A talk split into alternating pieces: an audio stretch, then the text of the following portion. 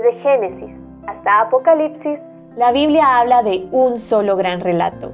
La historia de Dios y su plan redentor en la persona de su Hijo, Jesucristo.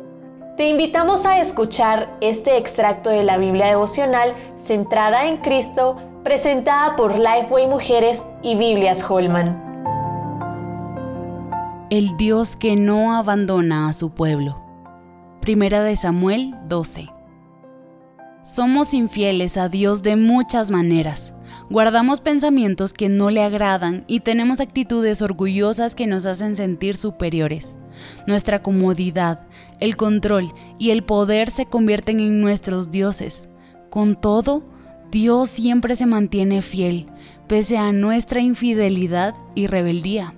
Dios siempre se mantuvo fiel a los israelitas al liberarlos de Egipto, al salvarlos de sus enemigos y al proveerles profetas que les dieron dirección. Uno de esos profetas fue Samuel, pero ellos no se mantuvieron fieles y pidieron un rey que los gobernara.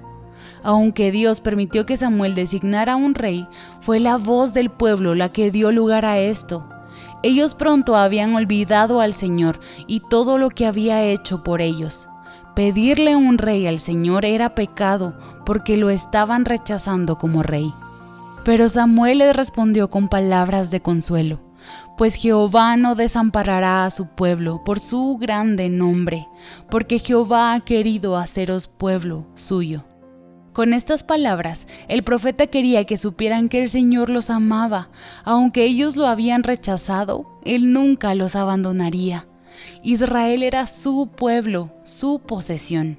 No lo castigó, sino que respondió en gracia. Pedir un rey no fue sorpresa para el Señor. Esta noción había iniciado en los corazones de los israelitas, no en el corazón de Dios ni en el del profeta, pero nunca sería tarde para ellos si caminaban con Él. No se aparten del Señor, más bien sírvanle de todo corazón. Quizás nuestras circunstancias no sean como las de los israelitas en Primera de Samuel 12, pero de igual manera buscamos cosas que pueden llegar a gobernar nuestros corazones. Familia, trabajo, estatus, dinero. Con frecuencia nos olvidamos del Rey Eterno que nunca nos ha abandonado, aunque no siempre seamos fieles. ¿Qué merecemos por haber pecado? Castigo. ¿Qué recibimos? Gracia que no se basa en nuestros méritos, sino en la justicia de Cristo.